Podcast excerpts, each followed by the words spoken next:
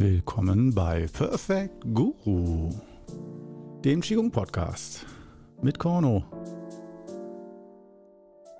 Schön, dass du wieder mit dabei bist. Heute, heute lassen wir es richtig krachen. Total. Chaos pur. Nicht schön gegliedert und so. Du kennst das ja vielleicht inzwischen, wenn du schon ein paar Mal dabei warst. Ich nenne es hier auch den assoziativen Podcast. Ich versuche immer mal ein bisschen roten Faden, aber es ist einfach Zeit. Wir verbringen Zeit miteinander. Und ähm, das ist so für mich ein bisschen hier der Ausgleicher, wie du weißt, zum YouTube-Channel, wo ich doch versuche, sehr strukturiert immer auf den Punkt Informationen zu vermitteln und ähm, so mehr wie eine Enzyklopädie und hier soll das mehr wie Gespräch in der Bar oder an der Theke sein, sozusagen entspannter und äh, durchaus auch sprunghafter. Also verzeih mir bitte, wenn es für dich jetzt nicht so eine äh, ganz glasklare, strukturierte Wissensvermittlung hier ist, sondern einfach ein Qigong-Lehrer, der, ich sage es jetzt mal ganz böse, labert und natürlich widme ich mich auch Themen. Ich erzähle jetzt hier nicht nur Kaffeekränzchen oder was ich heute erlebt habe oder so. das fände ich selber ein bisschen langweilig. Ähm, wir haben heute zwei Themen, an denen ich mich aufhänge und abarbeite.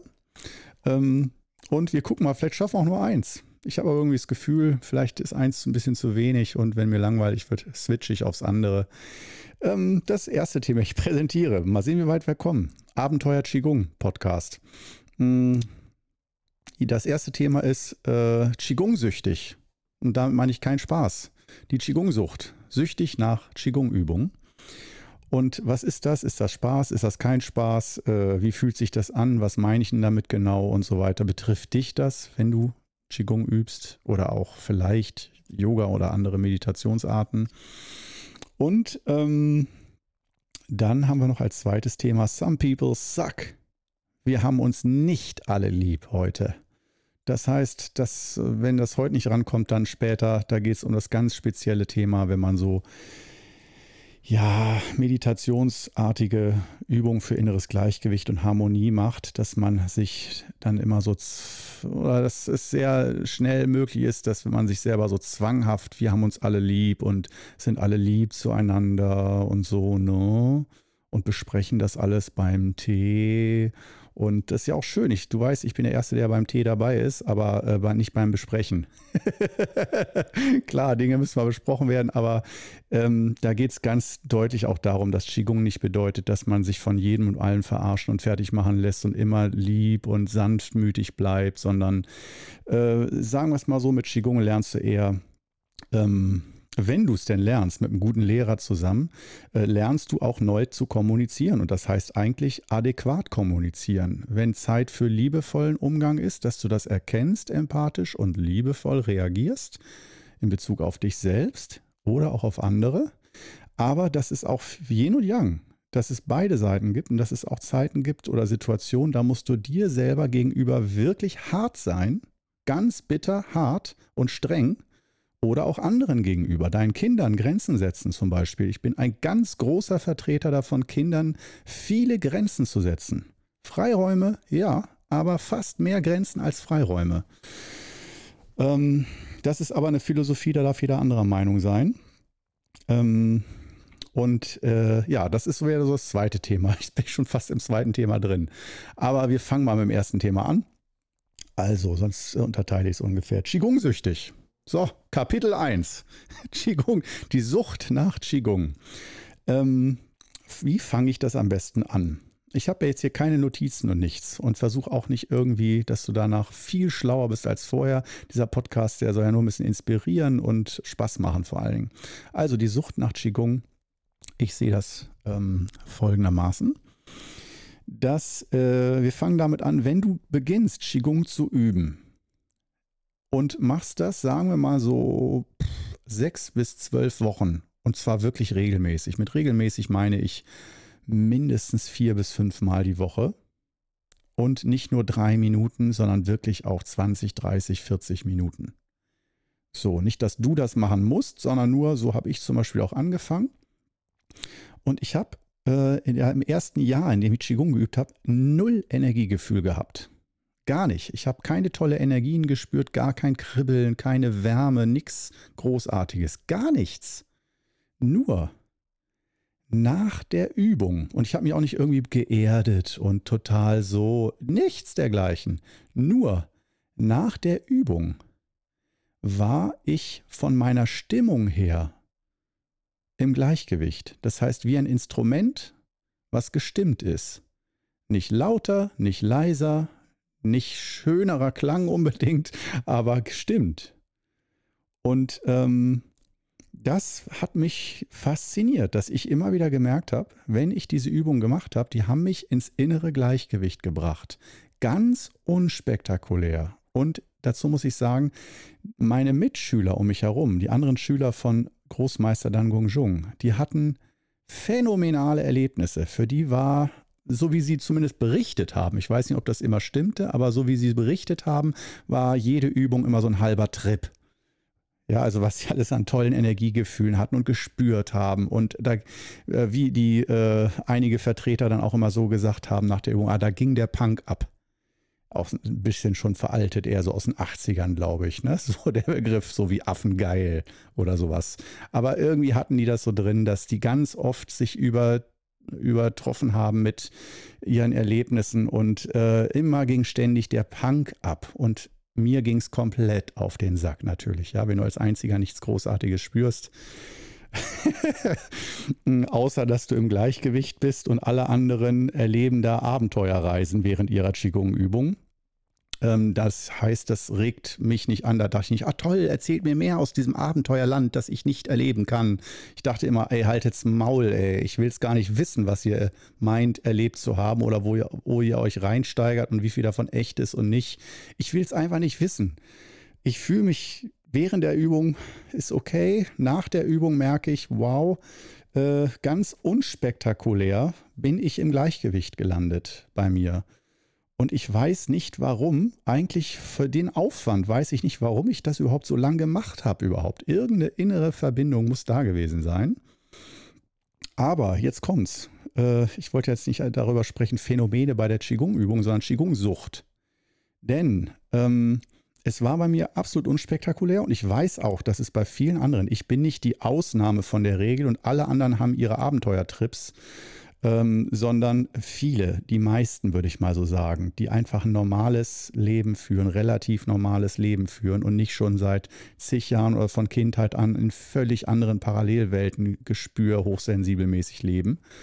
Emotional war ich immer hochsensibel, aber nicht so von von Energiegefühl in Händen her, also körperliches, äh, körperliche Hochsensibilität, ähm, die zum Teil ja ein bisschen, aber nicht bei der Qigong-Übung. Und ähm, deswegen, ich habe nie so richtig verstanden, was, was mir das eigentlich wirklich gebracht hat, wo ich dachte, ja, klar, ich bin ein bisschen zur Ruhe gekommen, ins Gleichgewicht, aber so großartig, hm, ich bin immer noch der gleiche, ich habe immer noch ähnliche Gedanken, und ob wie viel genauer die dann positiver geworden sind, das konnte ich gar nicht so genau äh, unterscheiden. Obwohl meine Eltern und auch einige Freunde, die mich regelmäßig gesehen haben, gesagt haben, egal was du gerade machst, mach es weiter oder mach mehr davon. Das ist super.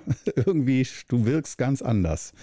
Das war so ein Feedback, äh, wo ich dachte, wieso? Das stimmt doch nicht. Ich bin doch wie immer. Aber war ich nicht. Ich habe es aber selber nicht gemerkt. Das heißt, am Anfang meiner Übung, vor, also 1999 habe ich angefangen, ähm, habe ich selber nicht, war meine Selbstwahrnehmung auf dieser Ebene, auf anderen Ebenen war ich super klar und wow, habe ich Dinge gesehen und erkannt für mich, bin ich stolz drauf oder war echt großartig damals.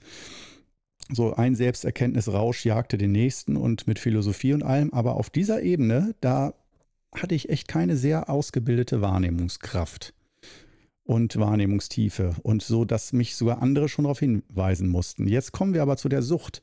Ich habe dann auch mal, ich glaube, nach einem halben, dreiviertel Jahr waren wir irgendwie im Urlaub oder irgendwie unterwegs, ein paar Wochen und da habe ich nicht Qigong geübt. Und ich habe gemerkt, nach zwei, drei, vier Wochen, ich war immer so nervös und hibbelig. Ich war auf Entzug. Das wusste ich aber erstmal nicht, sondern nur, ich habe mich so unwohl in meiner Haut gefühlt und so oh, ständig unzufrieden, vor allem ständige und, und mit jeder Situation einfach nur irgendwo drei Minuten an der Eisdiele warten in der Schlange, bis man das Eis bekommt. Und immer war ich so unzufrieden damit.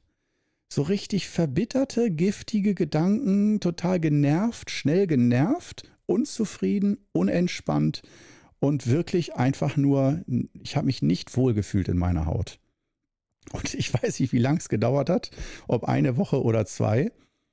Hm, ich glaube, bis ich dann die erste Qigong-Übung wieder gemacht habe. Und das, ich weiß nicht, ich, ich, ich würde jetzt gern sagen, nach vier Wochen, ich weiß nicht mehr, wie viele Wochen es waren, ob zwei oder vier oder sechs Wochen.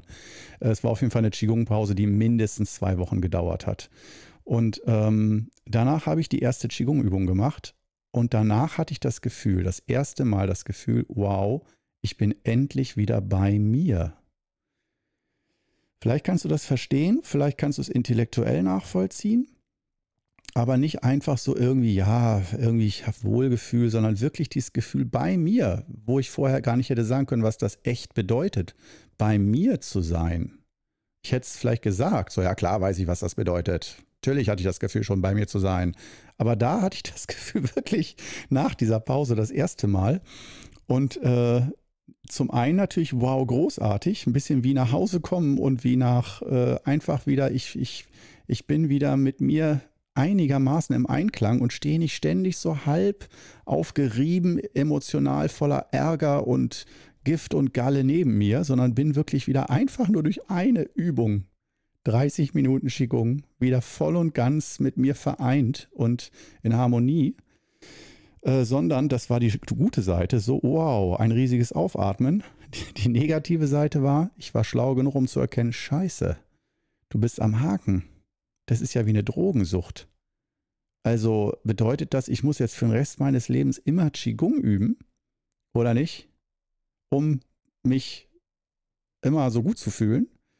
Und jetzt muss man mal das, aber sofort mal hier die Strippe ziehen, äh, die Notbremse ziehen. Nicht, dass du denkst, so von wegen Qigong ist eine Droge. Vorher ging es dir immer gut und dann mit Qigong pushst du dich und wenn du dann Qigong absetzt, geht es dir ganz, ganz schlecht schlechter, als bevor du mit Qigong angefangen hast. Das ist ja so der Effekt von vielen Drogen, dass du bei der Droge immer mehr brauchst, um den gleichen Effekt zu fühlen. Und wenn du sie absetzt, fühlst du dich viel schlechter, als hättest du diese Droge nie genommen. Beim Qigong ist die, die gute Nachricht schon mal, du fühlst dich nicht schlechter als vorher, bevor du mit Qigong angefangen hast, sondern du pendelst dich wieder auf ein ähnlichem Level ein.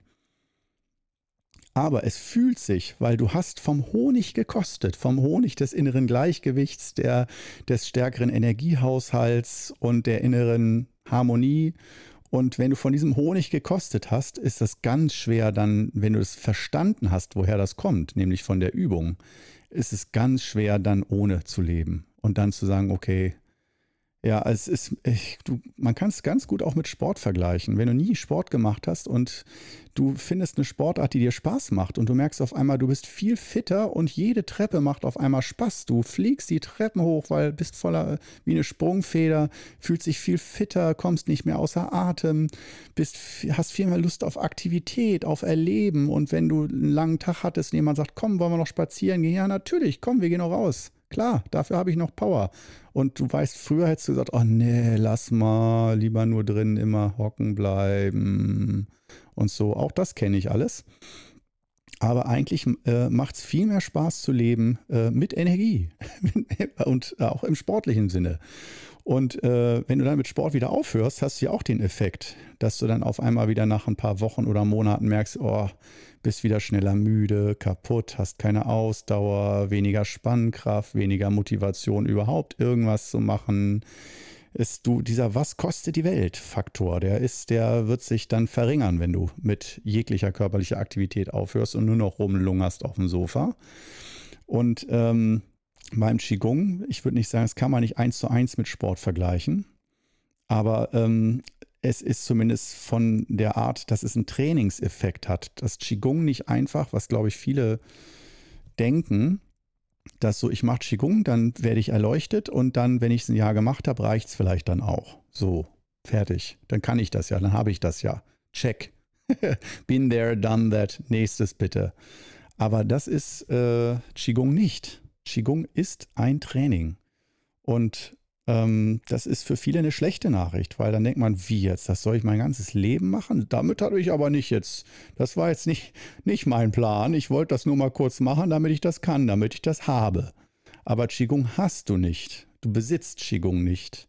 Das ist äh, leider eine der vielen dunklen Wahrheiten in der Welt des Qigong.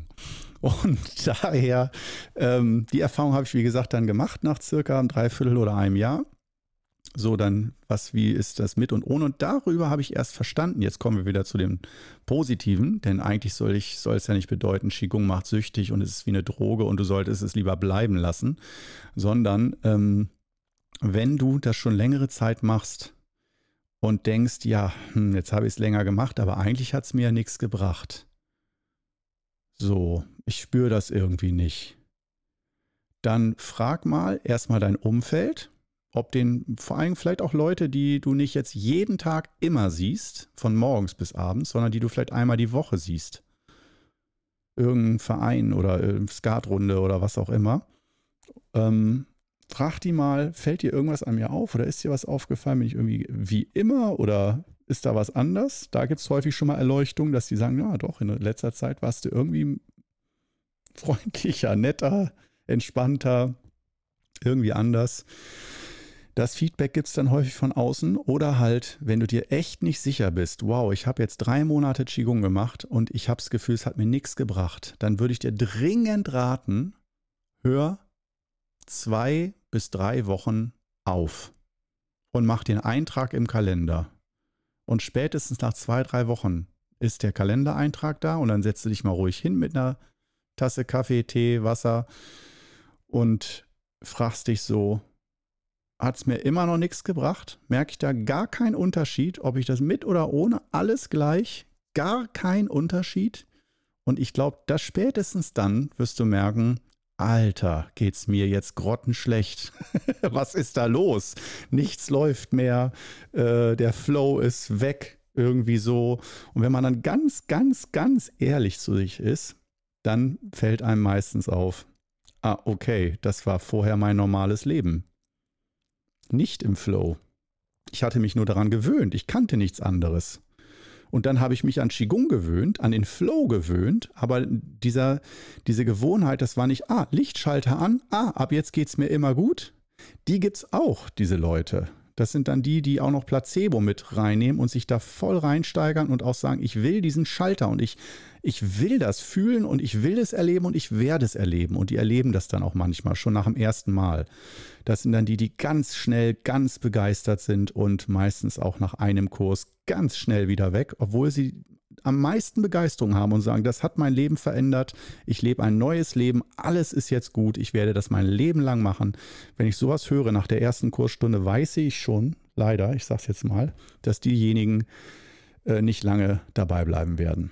Zu viel Begeisterung ist immer Alarm, Alarm, Alarmsignal. Da weiß ich schon, investiere nicht zu viel in den Schüler, wart erstmal ab.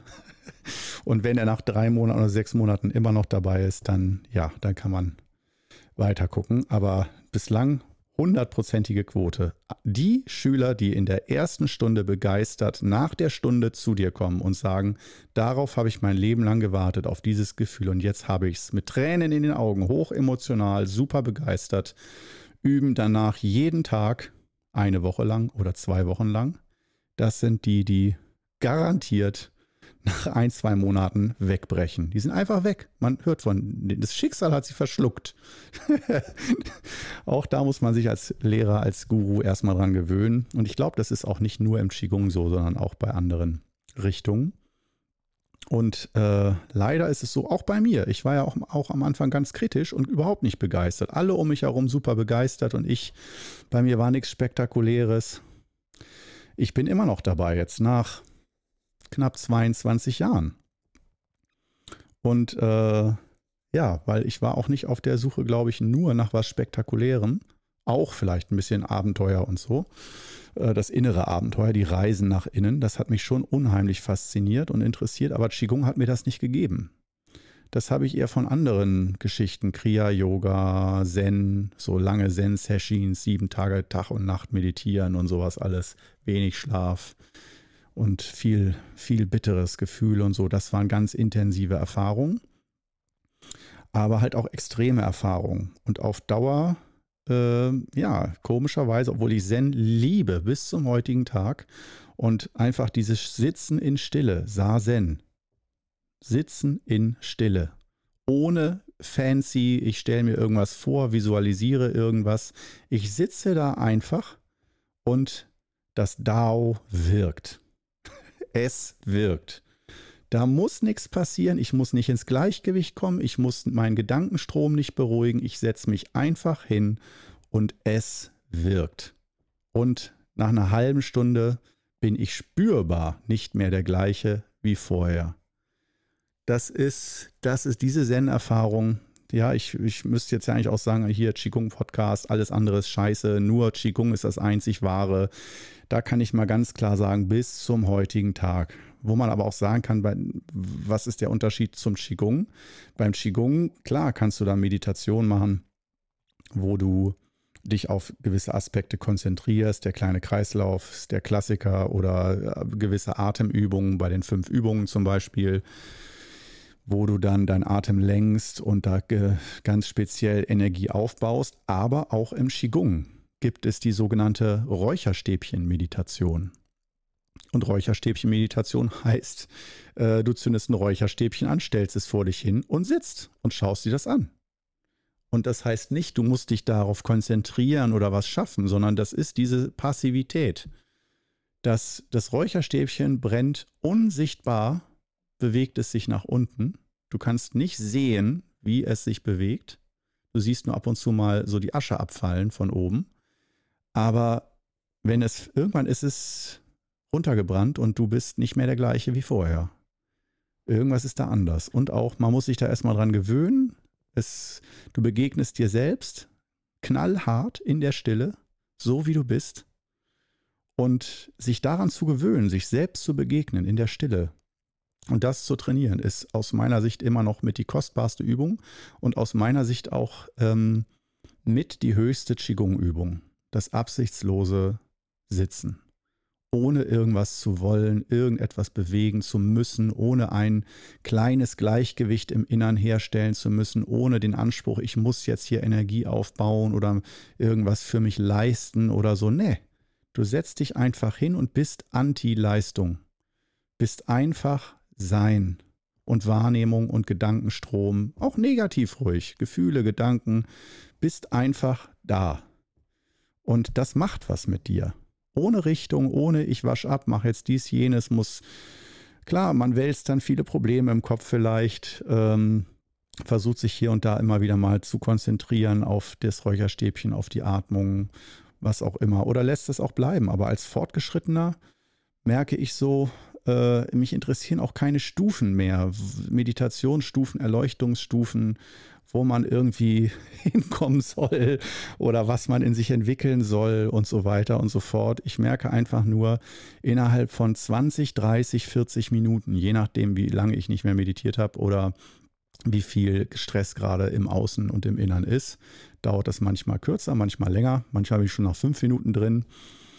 Äh, drin, sage ich so, in, im Flow, im Sein, im einfach. Die Gedanken sind weiterhin da. Die sind nicht, nie völlig weg, aber sie rücken immer weiter in die Ferne, sodass es sich anfühlt wie Stille, aber man ist gleichzeitig da und nicht da als Person. Und das, diese Erfahrung, das ist für mich auch das höchste Qigong, wo sich auch Qigong und Zen aus meiner Sicht treffen und äh, ich bin mir sicher, dass da ganz viele jetzt, wow, wenn du Zen-Meister bist oder Zen-Schüler bist oder Qigong-Schüler, dass ganz viele da anderer Meinung sind und sagen, wow, das darfst du nicht so sagen. Das ist ganz schlimm und du verletzt die heilige Ehre des Zen oder sonst irgendwas oder das ganz falsch und dadurch zeigst du, dass du nichts verstehst, die Leerheit und so weiter und so fort. Aber ja, ich habe aber nicht den Anspruch, das auszudiskutieren. Ich habe, ich, mir gibt das nichts mehr, darüber zu diskutieren. Ich weiß genau, welche Erfahrung da stattfindet auf dem Übungsplatz. Und für mich unterscheidet sich das nicht mehr vom Zen. Also Qigong, Zen im Sitzen, gleich. Wenn ich natürlich irgendwie merke, wow, ich, ein Meridian von mir ist verstopft und ich will den mal angehen, dann kann ich eine ähnliche Körperhaltung einnehmen und mich darauf konzentrieren oder den auch massieren oder beides meistens in Kombination.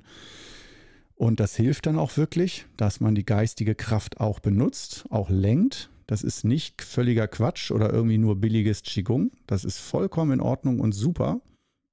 Nur, ähm, wenn man sich fragt, wofür macht man das alles, dann äh, einfach nur um der Gesundheit selbst willen. Ja, am Anfang, ja, um der Gesundheit willen. Aber wenn du die einigermaßen hast und das ist nicht dein dringendstes Thema oder du merkst, wow, mit dieser, mit meinem Gesundheitszustand muss ich da eh jahrelang dran arbeiten an meiner Gesundheit, dann kann ich nebenbei auch dieses Fundament des Wu Wei aufbauen und so weiter. Und wie du siehst, bin ich jetzt von diesem Thema Qigong-Sucht richtig schön abgeglitten. Das hat so einen Spaß gemacht. Jetzt einfach nur diesen Gedankenstrom. Du kannst, das Gute ist, du kannst einfach jetzt in diesen Kopf eines Qigong-Gurus reingucken und er lässt dich an seinem Gedankenstrom teilhaben. Und entweder du sagst, du hast das Gefühl, boah, da ist nichts außer Stroh und äh, substanzlose äh, Junkfood, geistiger Junkfood, dann würde ich raten, schalte ab und schau dir äh, oder hör dir irgendeinen Podcast an, der äh, substanzhaltiger ist. Aber äh, vielleicht hast du auch das Gefühl, wow, das ist gar nicht so uninteressant. Ähm, oder holt dich auch von irgendwelchen Ebenen ab, wo du denkst, da erkennst du dich wieder oder da willst du mal hin später oder so. Und ähm, es gibt zahllose Meister und Gurus und auch Schüler, die im Laufe der Jahre noch mehr meditiert haben, noch konstanter meditiert haben als ich. Aber dieses Vergleichen, wer, wer hat einen längeren Zen-Schwanz, wer äh, kann länger sitzen, wer kann das toller und wer ist tiefer drin und weiß mehr und so. Ich weiß, in der Zen-Kultur waren diese Wettbewerbe immer ziemlich wichtig, um sich gegenseitig anzuspornen, noch tiefer in die Übung reinzugehen, noch mehr sitzen, noch mehr zu suchen, dieser, dass man Druck aufbaut. Ähm, und ich finde das in gewissen Zusammenhängen auch sinnvoll, auch unter Qigong-Schülern, dass man sich nicht gegenseitig immer Entschuldigungsschreiben ausstellt dafür, dass man wieder ein paar Wochen nicht geübt hat und sagt, ah ja, ich auch nicht, ah ja, ich auch nicht, ah ja, okay, das ist halt normal, ne? dass man auch mal ein paar Monate nicht übt und so, ach nicht schlimm, wir sind Qigong-Meister alle und so, obwohl wir gar nicht üben, weil es ja alles nicht so schlimm ist und so. Das finde ich, das ist das andere Gegenteil, was ich nicht gut finde. Das heißt, sich so ein bisschen gegenseitig zu triezen und anzuspornen und einfach zu erzählen, hey, ich habe in den letzten zwei Wochen wieder jeden Tag zwei Stunden Qigong geübt. Und dass man, dass der andere dann denkt, ah, verdammt, da müsste ich jetzt auch mal wieder ran. Und nicht müsste, sondern da gehe ich jetzt auch ran. Ich will ne, da nicht hinterherstecken, wenn der mir erzählt, was er für Erfahrungen macht und so und da voll drin ist. Das reizt mich. Da muss ich auch ran. Das finde ich ist eine gute Dynamik, dass man sich dadurch in der Gruppe auch sozusagen Konkurrenz, eine gesunde Konkurrenz, obwohl es ja auch eigentlich heißt wieder, oh Gott, in einer Sangha, in einer Übungsgemeinschaft, Zen, Qigong, Yoga oder so, da sollte man sich doch einfach nur supporten, Harmonie und so weiter. Aber der Konkurrenzdruck, auch vor dem eigenen Meister ähm, gut dazustehen und ihm zu zeigen, hey, ich lege, ich habe volle Hingabe, ich lege mich da voll ins Zeug. Ich, ich will das lernen, ich will das erfahren, ich will es so wie du erleben, ganz, ganz tief. Das äh, finde ich ist eine schöne Dynamik. Aber das ist eine Seite. Und es kann auch sein, dass ich wieder in irgendwelche Zusammenhänge mal komme, wo, wer weiß das heute schon, wo ich an einem Ort bin, wo ich merke, wow, man pusht sich da gegenseitig ziemlich hammerhart. Aber im Moment merke ich so dieses absichtslose, auch nicht mehr darauf abzielen, ich muss in die Tiefe kommen, ich muss gar nichts mehr, sondern ich setze mich einfach hin, nur weil es sich von selbst hinsetzt. Nicht, ich muss jetzt ins Gleichgewicht kommen, ich muss mich jetzt wieder hinsetzen, damit ich zur Ruhe komme. Nicht mal dafür, nicht mal um zur Ruhe zu kommen. Einfach nur, es zieht ein wie ein Magnet auf diesen Platz weil man das jahrelang gemacht hat. Das ist so tief im Nervensystem drin. Und dann findet diese Übung statt. Dann findet da etwas statt, ein Erlebnis. Und das ist nicht immer gleich, aber es hat doch schon, es, es ist komplette Passivität, aber auch komplette Öffnung gegenüber der großen Natur, gegenüber sich selbst und dass die Natur einen ganz von selbst im eigenen Tempo, im natürlichen Tempo ins Gleichgewicht oder wo auch immer hinführt und äh, man selbst die Kontrolle abgibt. Also auch Christen würden sagen Gottvertrauen als Begriff, aber Christen meditieren ja nicht normalerweise. Christen kontemplieren, ja, oder nehmen Bibeltexte. Oh, gerne darfst du mir hasserfüllt widersprechen und sagen, doch, wir Christen haben schon immer meditiert. Unsere Meditationskultur war schon immer die größte. Ich kenne sie nicht.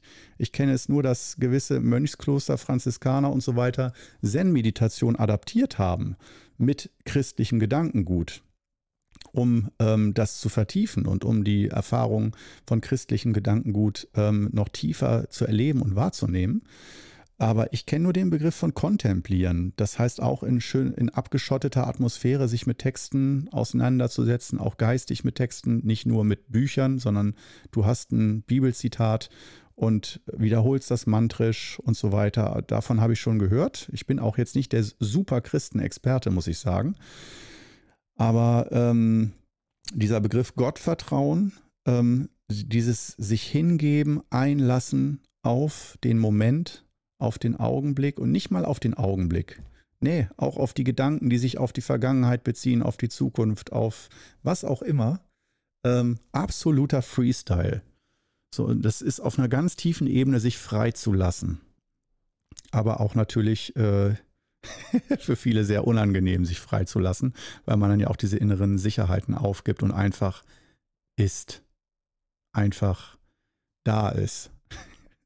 Und äh, viel besser, ich will jetzt auch mich auch nicht um Kopf und Kragen reden, weil ähm, da kommt nichts Weises mehr bei raus.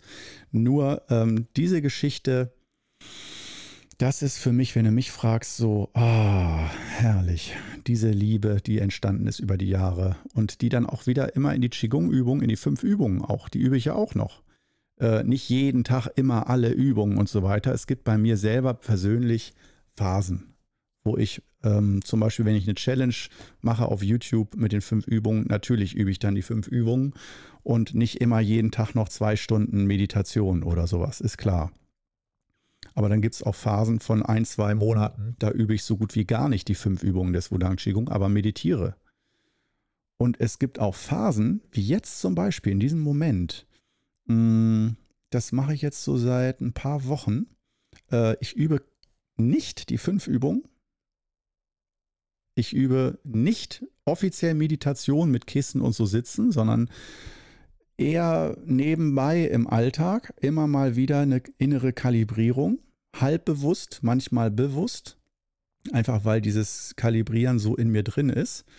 Aber äh, ich mache jetzt gerade eine äh, Sport- und Fitnessphase das durch. Das heißt, dass ich sage, ich mache nicht alles und immer noch mehr und noch mehr und noch mehr, sondern ich merke, okay, ich will mich jetzt mal wieder äh, als Schwerpunkt nicht für Jahre, sondern nur für ein paar Wochen ähm, mal äh, das Qigong reifen und ruhen lassen im Keller und in dieser Zeit ähm, mehr für die, die Muskulatur tun, für die Gelenke, Muskulatur und ähm, auch Ernährung, dass ich da, äh, also auf gut Deutsch auch abnehmen, auch die Bierwampe wieder ein bisschen von äh, viel zu wenig runterschrauben. Und, ähm, und das nicht nur, natürlich die Ausrede ist ja immer, weil ich ja Guru bin, äh, Äußerlichkeiten sind mir ja völlig egal, auch wie ich wahrgenommen werde, ist ja alles nur egal. Man soll ja die Menschen alle nicht nach dem Äußeren beurteilen, macht ja auch keiner. Und ist mir auch alles egal, wie alle über mich denken. Das macht ja gar nichts mit mir. Kompletter Bullshit. Kompletter Bullshit. Mir ist es als Guru mega wichtig. Leider. Das ist eine Beobachtung und nicht ein Wunsch von mir. Der Wunsch von mir ist natürlich, dass mir alles immer nur egal ist und ich strahlend lache äh, mit aller Hässlichkeit oder allen Dingen, wie ich etikettiert werde. Aber wenn ich merke, wow, ich habe da Spielraum und kann ein bisschen trainieren, und ich, äh, und ich merke auf einmal, die Leute ähm, verhalten sich mir gegenüber anders, weil ich wieder eine schönere, sexiere Ausstrahlung habe. Das macht was mit mir als Mensch. Ich bin ein Mensch. Ich bin eingebunden in eine Gemeinschaft. Und dass wir interagieren und die Interaktion emotional was miteinander macht. Und man kann immer böse sagen, die Menschen etikettieren ein nach den Äußerlichkeiten. Ja, so ist es nun mal. So findet es statt. Take it or leave it. Das heißt nicht, dass man sich da einem Dogma unterwerfen muss und sich immer nur noch äußerlich wie, wie ein Model äh, irgendwie herrichten muss und sonst ist man nichts wert. Das heißt es überhaupt nicht. Aber dass meiner Ansicht nach man berücksichtigt, dass das wirkt. Und es ist sehr schnell, dass der Intellekt sagt, ach, das will ich nicht, dass mich das äh, beeinträchtigt, wenn mich jemand nicht schön findet oder jemand deswegen abwertet oder so oder nicht freundlich behandelt, weil ich ungepflegt bin oder sowas und ist mir alles egal. Ja, kann man so sehen, kann man so sagen, aber aus meiner Sicht ist das zu 99 Prozent nicht echt. Das ist unterdrückt. Ja, dann kann man das vor sich selbst so sagen, man kann es anderen sagen, dass man ein Gutmensch ist, der Menschen, andere Menschen nur nach dem Inneren beurteilt, wobei wir bei einem meiner Lieblingsthemen sind, in der Partnerschaft. Dass, äh, wenn du mich liebst dann musst du mich auch sexy finden, wenn ich dick bin und unattraktiv und stinke und ungewaschen bin und ähm, nicht so, als du mich kennengelernt hast und attraktiv fandest, sondern jetzt bin ich alt und äh, dick und äh, ungepflegt, ich achte nicht mehr auf mich, aber du musst mich lieben und musst mich attraktiv finden, weil wir ein Paar sind, sonst bist du ein schlechter Partner gilt für Männer und Frauen, die sich in der Partnerschaft gehen lassen und sich dann aufregen, dass der andere sie nicht mehr attraktiv findet. Ui, da gehe ich auch richtig an die Decke bei sowas. Da richte ich mich hier auf dem Sofa gleich wieder auf. Da bin ich gleich wieder wach. ja, da muss ich sagen, da habe ich auch eine ganz starke Meinung zu, dass ich sage so, ja, es gibt einen gewissen Prozentsatz, wo man mal sagt, halt mal die Kirche im Dorf, wir werden alle älter. Ja, gegen Falten also ich bin großer Freund von Falten. Also ich liebe natürlich glatte junge Haut. Das ist, ist einfach schön und ästhetisch glatte junge Haut. Aber äh, Falten, wenn derjenige eine innere Haltung hat, innere Stärke hat, dann finde ich auch visuell machen die Falten nicht so viel aus.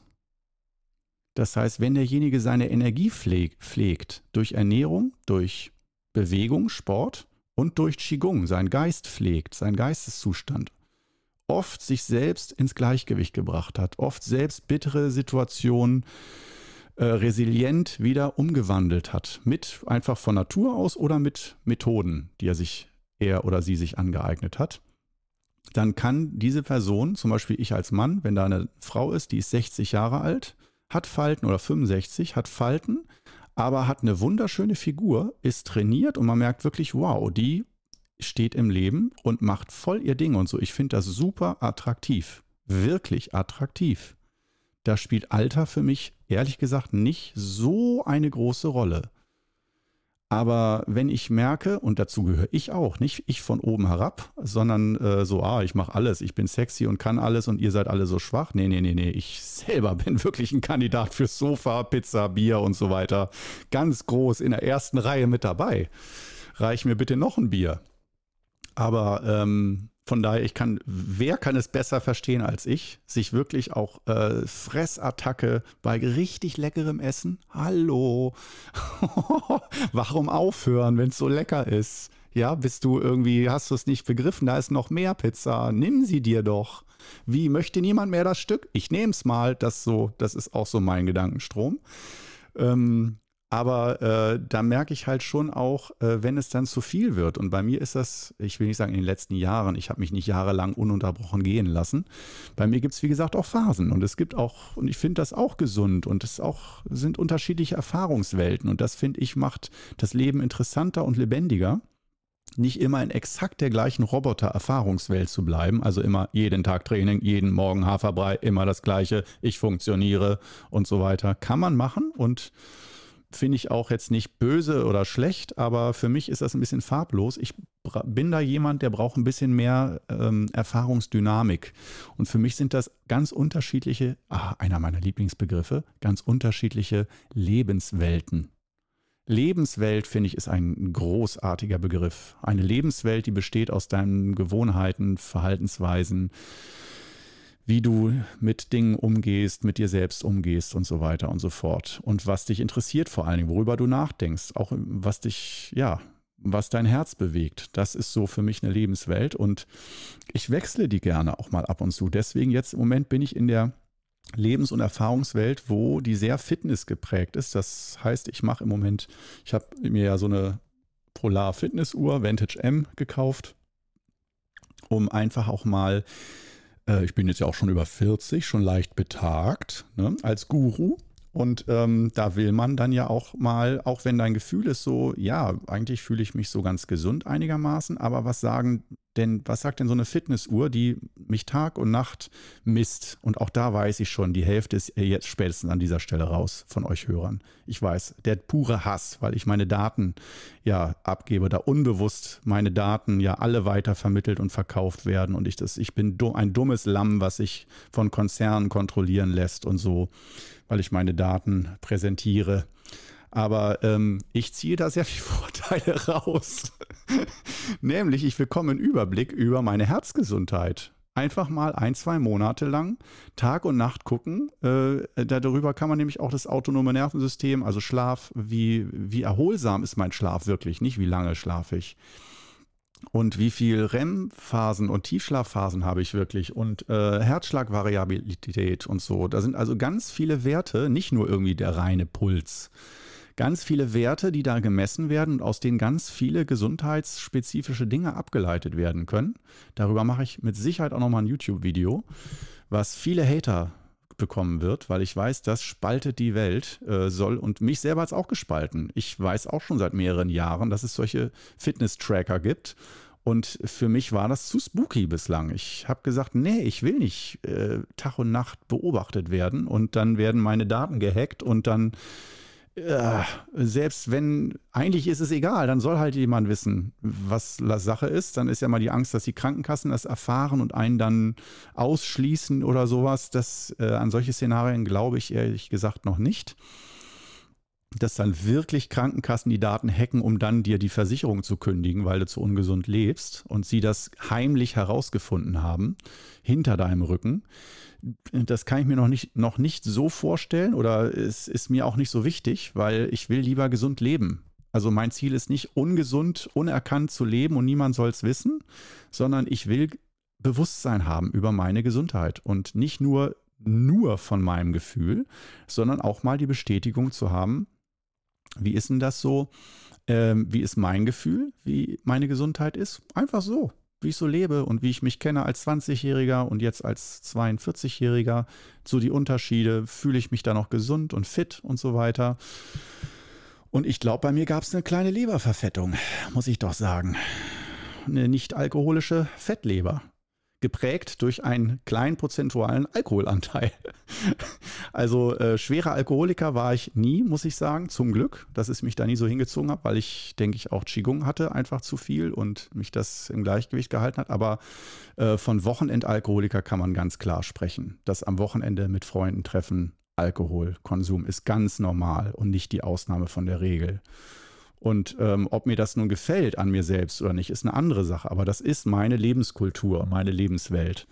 Und ähm, das habe ich zum Beispiel jetzt auch komplett runtergeschraubt in dieser Zeit jetzt. Jetzt ist halt Fitnesszeit. Ich habe da Bock drauf. Ich will nicht immer die gleiche Lebenswelt mit immer gleich am Wochenende, äh, dann mit Freunden, immer die gleichen Mengen an Bier oder bla bla bla trinken. Das ist auf Dauer langweilig. Und das ist nämlich aus meiner Sicht auch eine Art von Gesundheit. So sehe ich das heute dass da eine Neugierde ist und ein Interesse an neuen Lebenswelten, an neuen Erfahrungswelten, an neuem Lebensgefühl. Und sei es durch Qigong, sei es durch Sport, sei es durch Ernährung.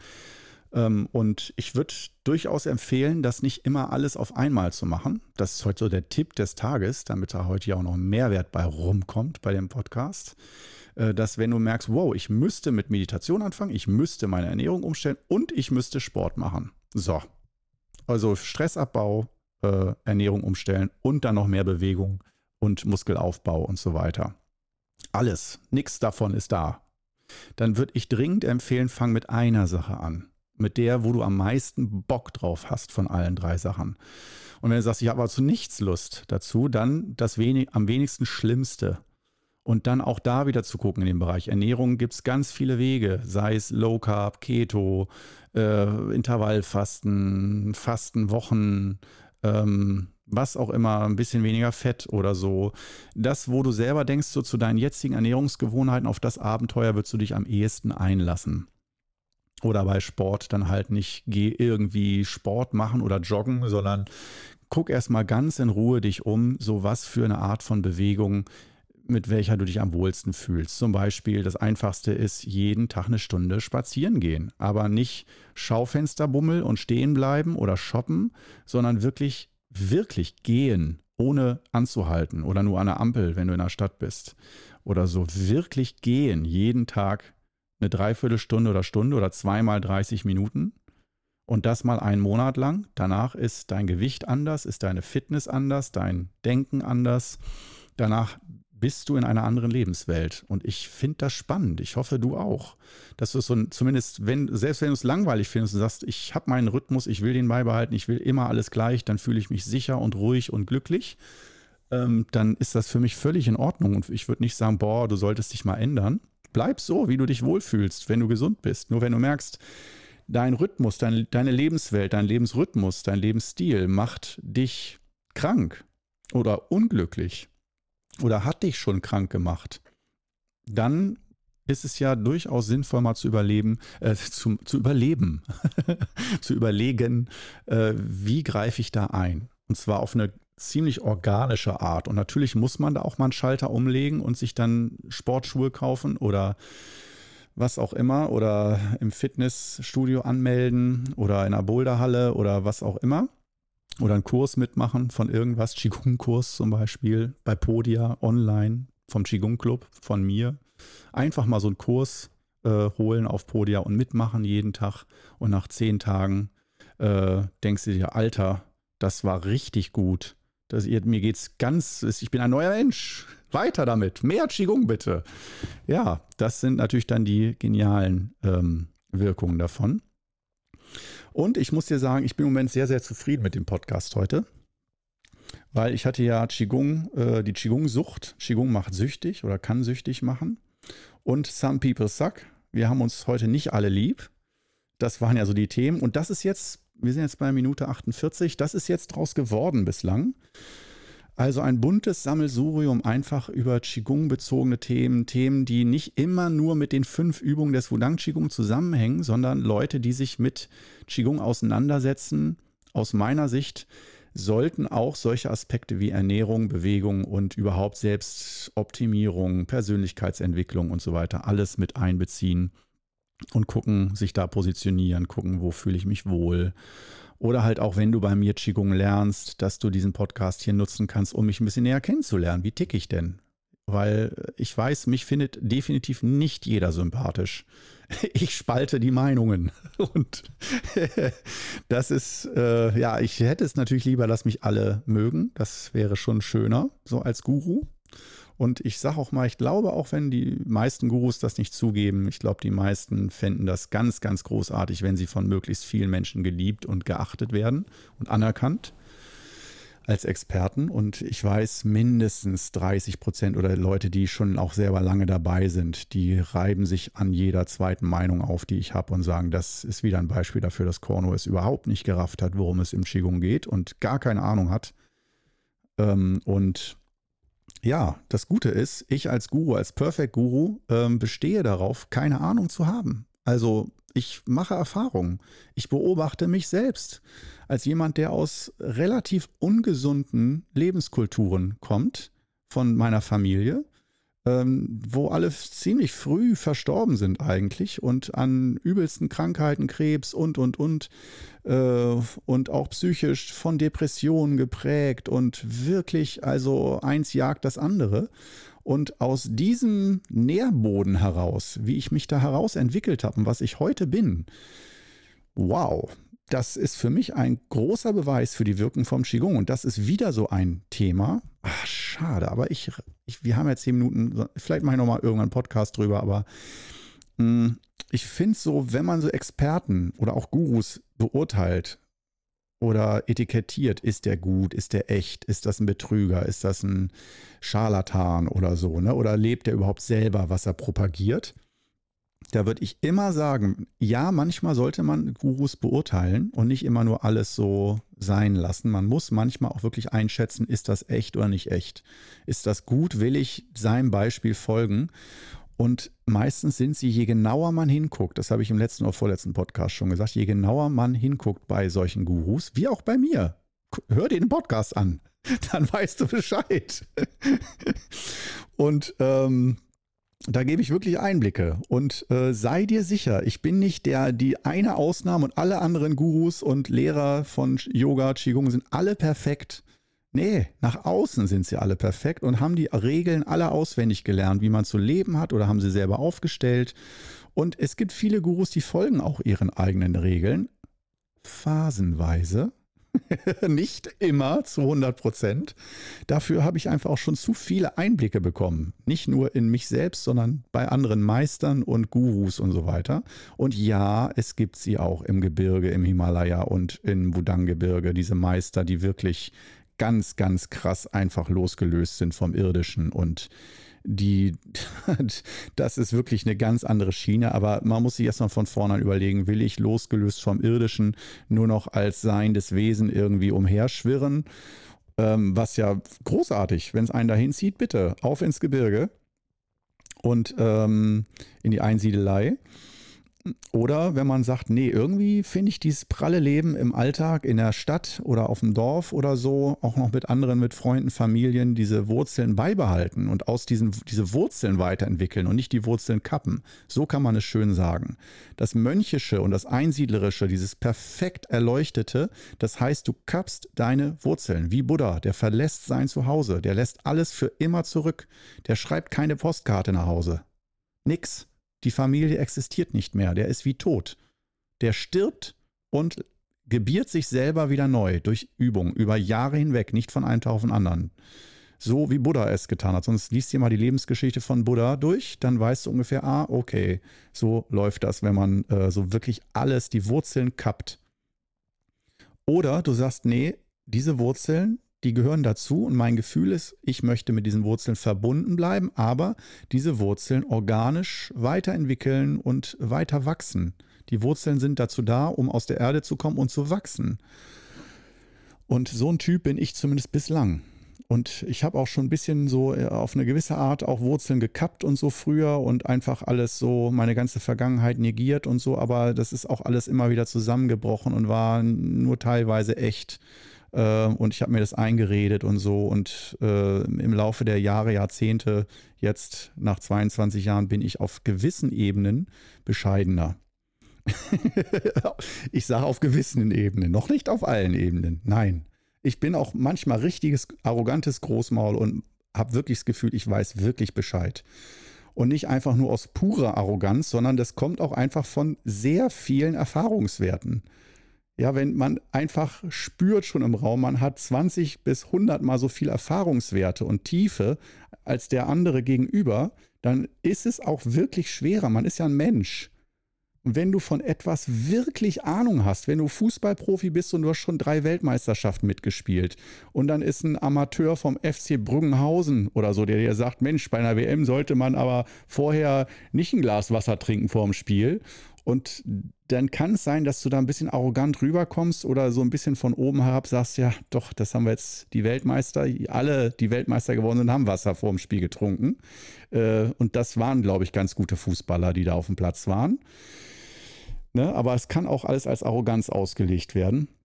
Und Bescheidenheit ist natürlich sehr angenehm und eine hohe, im Chinesischen sogar die höchste Tugend. Höher noch als Geduld.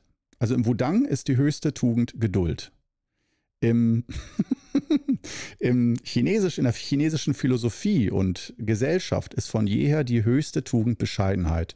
Und Bescheidenheit ist aber, so wie ich es verstehe, nicht exakt immer nur, ähm, so wie wir das sehen, für sich selbst wenig und immer zu sagen, ich bin schlecht, ich bin schlecht, du bist gut, du bist gut.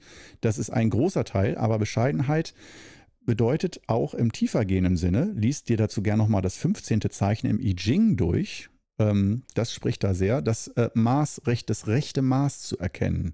Das hat ganz viel mit dem rechten Maß zu tun, bescheiden sein. Das heißt, zu wenig zu nehmen, ist auch nicht bescheiden, sondern zu erkennen, ah, Wenn da zwei Äpfel liegen, zwei Personen haben Hunger, nimmt jeder einen Apfel und nicht, ah, nimm du beide Äpfel, ich hab dann Hunger, das ist schon gut, ich bin bescheiden. Du nimmst beide Äpfel, sondern jeder nimmt einen Apfel. Das ist Bescheidenheit. Das ist ein bisschen anders. In Deutschland wäre Bescheidenheit, ah, ich, vielleicht nehme ich auch ein bisschen. Ich habe zwar so einen Hunger, größeren Hunger als du, aber nimm du beide Äpfel, vielleicht kann ich ja noch ein bisschen oder den vom Apfelkauz noch abnagen. Ich bin so bescheiden. nee, nee, nee, das ist nicht die chinesische Bescheidenheit. Ähm, nicht so, wie ich sie auch vor allem in Verbindung mit diesem I Ching, äh, wo das ziemlich schön erklärt ist. I Ching, das Buch der Wandlung, mein Lieblingsbuch. Am Rande, so viel am Rande. Ähm, ja, das ist so die Geschichte. Und jetzt hat sich ja doch der Podcast heute ziemlich entwickelt mit den äh, aus der Qigong-Sucht heraus. Das heißt, wenn man da jetzt auch wieder was anbieten will, wie soll ich jetzt damit umgehen mit Qigong-Sucht? Das heißt, ich bin einmal abhängig vom Qigong. Dann würde ich auch empfehlen, wie gesagt, äh, halt es im Gleichgewicht, dass du selber das Gefühl hast, du übst nicht zu viel, sodass sich dann nicht dein ganzes Leben nur um die Qigong-Übung dreht, sondern dass du auch noch ein Leben hast das ist so ein Faktor, der sollte berücksichtigt werden. Hat mein eigener Meister auch immer darauf geachtet, dass wir Schüler auch noch andere Dinge im Kopf haben und nicht nur die fünf Übungen des Wudang Qigong als einzigen Lebensinhalt. Das ist die eine Geschichte. Und äh, aber es darf dich durchaus begleiten durch dein Leben. Qigong. Also du darfst es durchaus ein Leben lang machen, dieses Training, auf jeden Fall. Aber auch nicht äh, Schuldgefühle haben, wenn du merkst, dass es Phasen gibt. Also ich nenne es mal Qigong Sommer und Qigong Winter. Die gibt es, Yin- und Yang-Phasen. Es gibt Phasen, da zieht es dich vom Qigong weg und da hast du auch mal Interesse, andere Dinge zu machen. Und je mehr schlechtes Gewissen und Schuldgefühle du hast, dass du nicht mehr Qigong machst oder merkst, dass du nicht mehr im Gleichgewicht bist und solltest es eigentlich wieder machen, dann ist meine Lösung, dass ich dann halt auch mal einfach zwei, drei Monate vermehrt Sport mache oder andere Dinge, um gleich, äh, mein inneres Gleichgewicht zu stärken. Das heißt nicht, dass es genauso funktioniert wie Qigong. Für mich ist Qigong nicht einfach ersetzbar mit, ah ja, Joggen ist ja genauso wie Qigong. Oh, oh, oh, oh, oh, oh. Nein, nein, nein, nein, nein. Das ist für mich nicht das Gleiche. Obwohl viele sagen, ja, ja, jeder hat ja so seins fürs Gleichgewicht. Ich mache einfach Sport und du machst halt Qigong. Nee, nee, nee, nee, nee. Da bin ich, habe ich auch eine sehr starke Meinung. Da bin ich anderer Meinung. Ich weiß, was Sport ist, wie Sport wirkt und was das für tolle Effekte hat, aber es ist nicht das Gleiche wie Meditation oder Qigong. Qigong geht noch viel tiefer an die eigene Wurzel des Seins, an die eigene Wurzel der Realität. Nur sehr oberflächlich praktiziert, kann man sagen. Beides, ja, lässt ein bisschen abschalten oder mal so ein bisschen so fürs psychische Gleichgewicht, Entspannung, Stressabbau und so. Ja, das ist okay. Und natürlich kann man auch wie David Goggins zum Beispiel ähm, Jogging, Jogging, Laufen und sportliche Extremerfahrungen dazu nutzen, dass daraus eine spirituelle Erfahrung wird. Das will ich auch nicht verneinen. Also ich viele, gerade Thema Marathon und so, das ist auch immer, sage ich jetzt einfach mal, so ein spiritueller Weg und nicht einfach nur, ich mache Sport. Das ist immer eine ganz tiefe Selbsterfahrung, die du da machst. Ähm, und wo du ganz viel mit eigenen Grenzen in Verbindung kommst. Aber ähm, wie gesagt, äh, ich möchte das einfach nochmal ganz kurz jetzt am Schluss dieses Podcasts trennen. Aus meiner Sicht ist es nicht das gleiche, Qigong, Sport, Ernährung und so weiter. Aber ähm, es ist durchaus aus meiner Sicht sehr befruchtend, wenn man sich mit mehreren Aspekten und verschiedenen Lebenswelten auseinandersetzt, sich von denen befruchten lässt, um weiterzuwachsen und um diese Erfahrung auch wieder mitzunehmen in die Qigong-Übung. Also äh, nicht nur diese Qigong-Übersättigung, äh, immer Qigong bis du kotzt, sondern auch ruhig mal eine Pause, bis du wieder Hunger hast und Sehnsucht nach Qigong, nach Meditation. Und das, finde ich, ist ein schönes Schlusswort. Sehnsucht nach Qigong, äh, anstatt Qigong süchtig zu sein. Und ähm, ja, in dem Sinne würde ich sagen, schließen wir diesen Podcast langsam gemeinsam ab. Und es war wieder schön heute. Es hat mir echt Spaß gemacht. Ich, das, Einzige, was schade ist, ist, wenn du bis zu diesem Punkt mitgehört hast, wie es dir gefallen hat. Das, vielleicht, wenn es irgendwie eine Kommentarfunktion gibt, lass es mich wissen. Ich, ich bin noch nicht weit genug ausgebildet, um äh, äh im Podcast-Bereich, um zu wissen, ob man da kommentieren kann. Ich weiß es doch nicht. Ich werde mich damit irgendwann auseinandersetzen. Ähm, und ich freue mich auf jeden Fall, wenn du beim nächsten Mal wieder mit dabei bist bei Perfect Guru. Und ja, dann würde ich sagen, hören wir uns spätestens nächste Woche wieder oder binge noch ein bisschen in den alten Episoden, wenn du magst. Bis dann. Ciao.